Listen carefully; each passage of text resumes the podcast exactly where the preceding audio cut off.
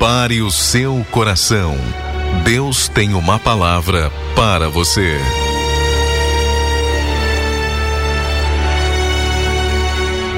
Muito bem, muito bem. Estamos ao vivo aqui na Rádio Shalom FM 92,7 e agora é hora da nossa reflexão bíblica. E a leitura que eu quero fazer aqui para deixar uma palavra para você nessa tarde se encontra em Mateus, capítulo de número 26. Mateus, capítulo de número 26. Eu quero mostrar uma coisa que aconteceu aqui que se repetiu três vezes e que nas nossas vidas também acontece. E o que que aconteceu? E foi algo que aconteceu na vida do próprio Senhor Jesus. Olha só.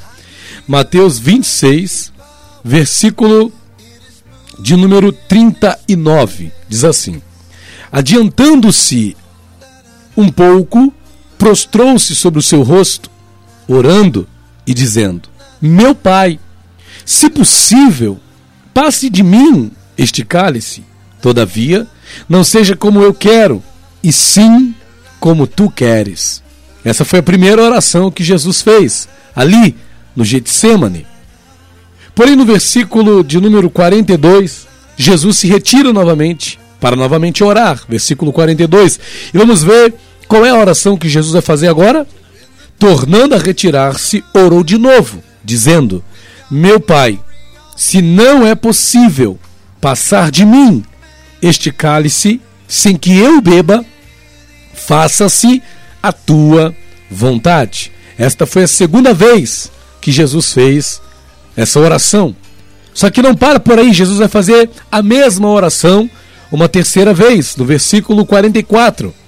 Deixando-os novamente, foi orar pela terceira vez, repetindo as mesmas palavras. Quais palavras?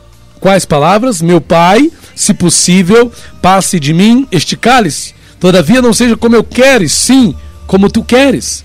Meu pai, se não é possível passar de mim este cálice sem que eu beba, faça-se a tua vontade. Jesus estava no Getsemane, o que alguns estudiosos da palavra chamam de a prensa de azeite. Dão esse significado à palavra Getsemane, a prensa de azeite. E ali, naquela prensa de azeite, o Senhor Jesus, percebendo as pressões que sobre ele estavam vindo, o Senhor Jesus começando a sentir, de certa forma, um abalo emocional, como nós vamos ver em Lucas, que fala que Jesus suava grandes gotas de sangue, tendo aquilo que alguns chamam de é, hematidrose, não é? que é a dilatação dos poros do corpo, fazendo com que não só saia água, suor, mas também o sangue em si. Então Jesus estava sob forte pressão emocional ali no Getsemane. Jesus estava sentindo já sobre si o peso dos pecados da humanidade. E ali, naquela pressão, misturando-se ansiedade, misturando-se angústia, misturando-se aflição, todas as sensações que nós também sentimos quando estamos diante de circunstâncias desagradáveis. Também nos sentimos muitas das vezes pressionados numa verdadeira prensa de azeite, num verdadeiro Getsemane, como se encontrava o Senhor Jesus. E ali no Getsemane, Jesus ele não vai perder a sua ligação com Deus. Isso que me chama muita atenção. Jesus não vai perder a sua comunhão com o Pai. Jesus não vai perder a sua intimidade com Deus. Mesmo ali naquela prensa de azeite, mesmo ali pressionado, mesmo ali naquela circunstância, sentindo o peso dos pecados da humanidade, mesmo ali extremamente abalado emocionalmente, o Senhor Jesus, ele mantém a sua comunhão com Deus e ele vai até o Pai três vezes para fazer a mesma oração. E qual é a oração? Meu Pai, se não é possível passar de mim este cálice sem que eu beba, faça-se a tua vontade. Meu Pai, se possível, passe de mim este cálice. Todavia, não seja como eu quero, e sim como tu queres. E veja que, como eu estou dizendo, Jesus estava sob uma forte pressão emocional, tanto que no versículo 38 diz o seguinte: Então lhes disse: A minha alma está profundamente triste até a morte. A minha alma está profundamente triste até a morte. No versículo de número 37 diz: levando consigo a Pedro e, e os dois filhos de Zebedeu, começou a entristecer-se e angustiar-se. Então veja que o abalo emocional de Cristo era visível. Jesus não escondia as suas emoções. Jesus demonstrava suas emoções. Tem pessoas que acham que demonstrar suas emoções é sinal de fraqueza. E Jesus não era fraqueza. Jesus mostrava-se como ele de fato estava sentindo. A fraqueza não é, não é a emoção que você sente. A fraqueza se manifesta na forma errada de lidar com as emoções que você está sentindo. Sentir-se profundamente triste não é uma fraqueza. Sentir-se angustiado não é uma fraqueza. Sentir-se entristecido, sentir-se profundamente triste, isso não é fraqueza. Na verdade, é a humanidade. Somos seres humanos, então nos sentimos tristes. Somos seres humanos, então nos angustiamos. Somos seres humanos, então ficamos profundamente tristes quando nos vemos diante de circunstâncias que não nos agradam. Podemos nos sentir assim, mas como lidamos com essas emoções é que é a questão. É o que vai mostrar se somos fracos ou fortes. Como você lida com as emoções que você está sentindo é que, você, é que vai mostrar se você é fraco ou forte. Como você lida com a sua tristeza por conta das circunstâncias que você está vivendo hoje. Como você lida com essa angústia que você está sentindo hoje. Como você lida com essa ansiedade que você está carregando hoje no teu coração? Como você lida com esses sentimentos negativos, com esse pensamento contrário que você possa estar na sua cabeça? Como você lida com essas coisas? Você se abate? Você se entrega? Você desanima? Você cede? Dá vontade, com certeza dá vontade. Mas Jesus, mesmo profundamente triste, Jesus, mesmo entristecido e angustiado, ele vai orar. Ele vai orar. Ele vai se prostrar aos pés do Pai. Versículo 39. Adiantando-se um pouco, prostrou-se sobre o seu rosto ele estava profundamente triste, sim. Ele estava angustiado, sim. Ele próprio vai dizer: A minha alma está profundamente triste. A minha alma está profundamente triste. Mas o que ele faz? O que ele faz? Ele se prostra sobre o seu rosto, ele ora e diz ao Pai: Meu Pai, se possível, passe de mim este cálice. E veja que Três vezes, né? Jesus vai repetir essa oração. E nas três vezes ele vai usar as mesmas palavras, como diz o versículo de número 44, que ele orou a mesma oração três vezes. E três vezes Jesus orou a palavra possível. E ele próprio, em Lucas 1, por exemplo, ele disse que para Deus todas as coisas são possíveis. Mas o próprio Jesus, naquele momento de angústia, naquela circunstância diversa na qual ele se encontrava, ele disse: se possível. Imagina, como Jesus não estava naquele momento. O homem, para quem foi possível ressuscitar um morto de quatro dias, vai dizer, se possível. O homem que curou uma multidão de enfermos, uma multidão de doentes de todas as espécies de doenças, homem que fez paraplégicos andar, cegos voltarem, cegos enxergarem, surdos ouvirem, leprosos serem purificados em sua pele. O homem que fez pães se multiplicarem para multidões, agora está dizendo, se possível. Porque verdadeiramente existem situações na nossa vida que nós, querendo ou não, vamos ter que passar por elas. Nem sempre será do nosso agrado. Essa circunstância, sem sombra de dúvida, não era do agrado do Senhor. Sua carne clamava por uma situação satisfatória sua carne clamava por uma circunstância satisfatória e nós nos vemos assim muitas vezes, clamando por uma circunstância diferente daquela que estamos vivendo. Talvez você hoje esteja assim, clamando por uma circunstância diferenciada, clamando por uma situação melhor dessa, melhor que essa que você está vivendo hoje. E é pecado querer uma circunstância melhor? Não.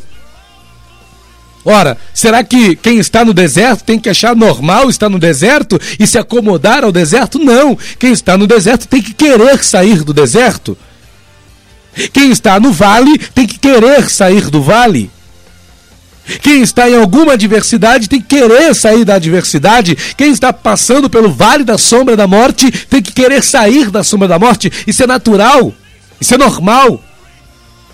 Mas o Senhor Jesus, querendo estar numa circunstância contrária, ele chega até o pai dizendo: Meu pai, se possível, se possível, passe de mim este cálice.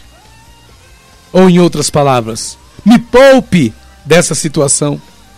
Me livre das circunstâncias que me sobrevirão, porque Jesus já sabia o que estava para ali acontecer. Jesus já sabia o que lhe estava para sobrevir. E ele diz: Passa de mim este cálice, se possível, passa de mim este cálice. Mas ele diz: Todavia, não seja como eu quero, porque o que eu quero nem sempre é o que Deus quer.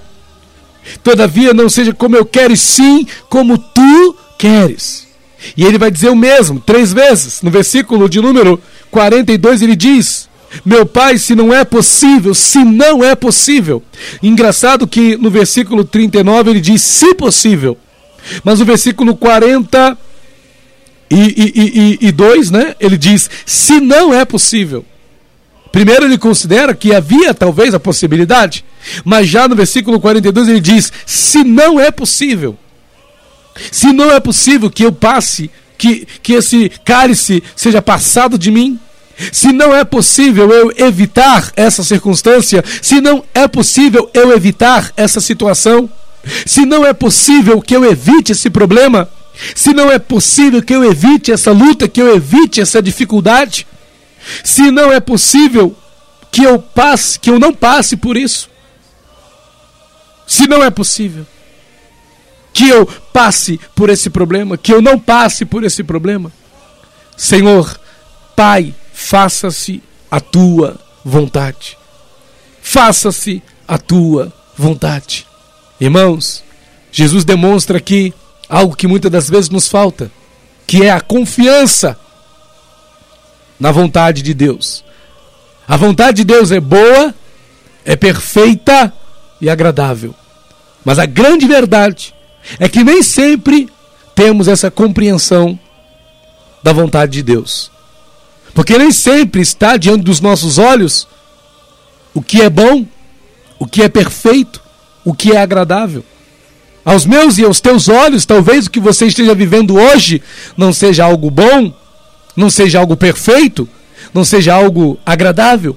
Pastor, não vejo nada bom no que eu estou vivendo, não vejo nada perfeito no que eu estou vivendo, não vejo nada agradável no que eu estou vivendo.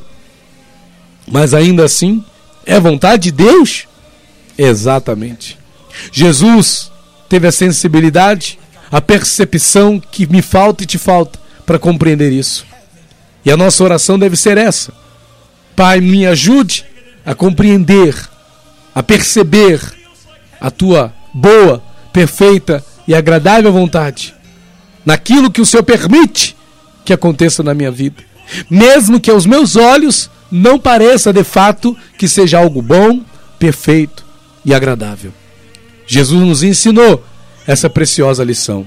Talvez hoje você esteja numa circunstância pela qual você precisa passar, não tem jeito. Por mais que você queira não passar por essa circunstância, é necessário que você passe por ela. É necessário que você se vá por esse caminho, mesmo que seja o caminho pelo qual você não quer ir, mas é necessário que você passe por ele.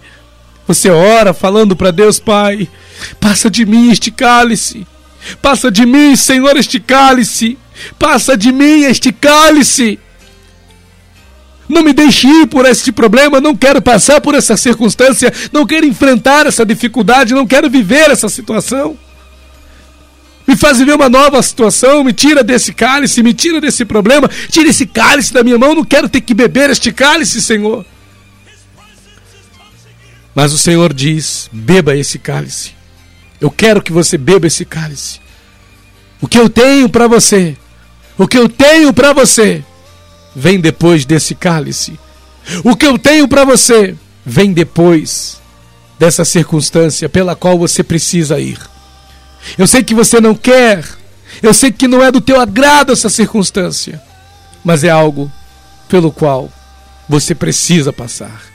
Infelizmente, não é possível, não é possível que este cálice seja passado de ti. Não é possível que você não beba esse cálice, você, você precisa passar por ele. Mas passe por ele, crendo que ele é a vontade de Deus para a tua vida. E se é a vontade de Deus, pode ter certeza que algo muito bom, perfeito e agradável espera por você no final de tudo isso. Algo perfeito, algo bom, algo agradável espera por você no final desse processo. Deus abençoe a sua vida. Tome posse dessa palavra e viva. Viva, fique firme até que o bom, perfeito e agradável de Deus se manifeste diante dos teus olhos. Em nome de Jesus. Deus abençoe a sua vida. Pastor Rafael dos Santos.